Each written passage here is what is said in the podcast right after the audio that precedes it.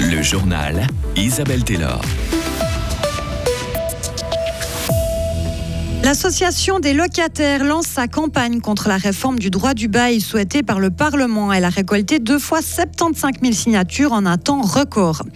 Le Festival des Lumières commence demain à Moraille. Pour la première fois depuis longtemps, pas de restrictions sanitaires ou d'électricité à l'horizon.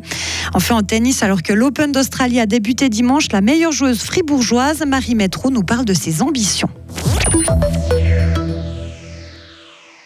Ce sont les Suisses qui décideront s'il faut assouplir le droit de bail comme l'a voté le Parlement l'an passé. L'Association suisse des locataires a déposé aujourd'hui à la chancellerie fédérale plus de 75 000 signatures au bas de chaque référendum.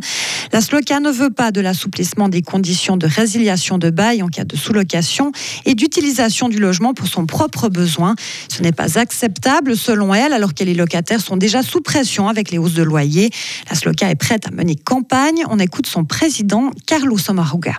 On a d'excellents arguments qui ont déjà porté, puisque à la moitié du délai de dépôt des signatures, on avait déjà les 50 000 signatures pour les deux référendums, parce que les milieux immobiliers au Parlement s'étaient ingéniés à nous mettre des obstacles pour la collecte des signatures. Et au lieu de faire une seule révision du droit du bail en matière de résiliation, que ce soit en sous-location et pour le besoin propre du propriétaire, ils ont fait deux projets de loi, ce qui a nécessité le lancement de deux référendums. On a les signatures, ça montre en fait les locataires se sont pas trompés, ils se sont mobilisés ils ont compris l'enjeu et nous sommes assez confiants sur les votations qui vont avoir lieu probablement en juin ou en, septembre. La mobilisation aussi financière de nos membres est forte et nous avons aujourd'hui euh, les ressources pour mener une campagne euh, solide. La Fédération romande immobilière est déjà montée au créneau en vue de cette votation. Selon elle, les deux réformes sont au contraire équitables.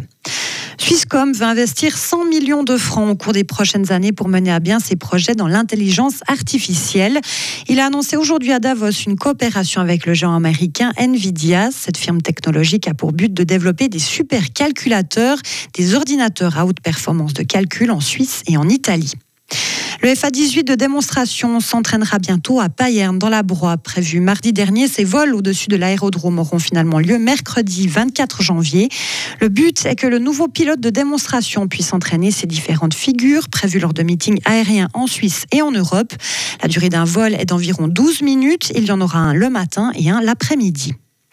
Le Festival des Lumières débute demain à Mora grâce à l'aide de 300 bénévoles. La manifestation va connaître sa huitième édition.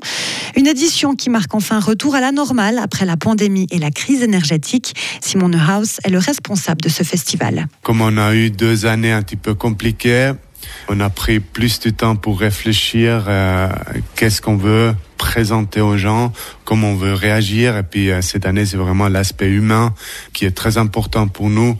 Euh, on a Divergent en live, on a une groupe d'Ukraine qui vont présenter une danse. On a, on a vraiment mis le focus aussi sur cet aspect humain et puis aussi la nature.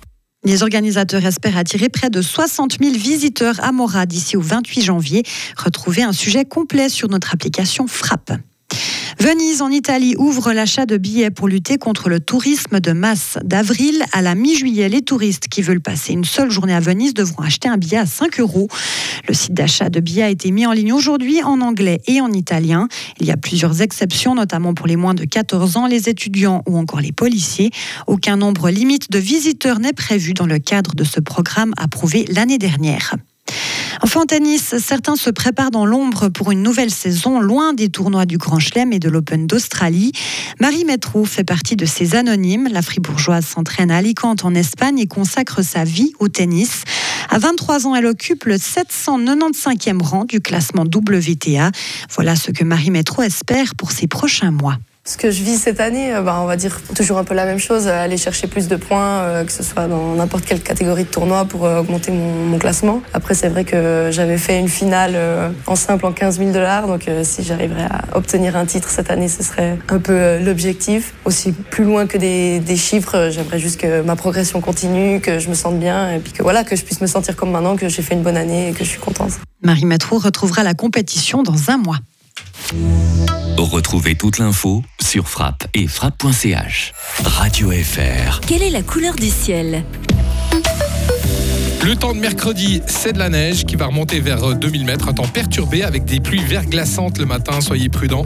Les températures comprises entre 2 et 9 degrés, de 5 à 10 sur le Léman avec de la pluie. Il y aura des flocons à basse altitude jeudi après-midi, de la bise et du froid pour vendre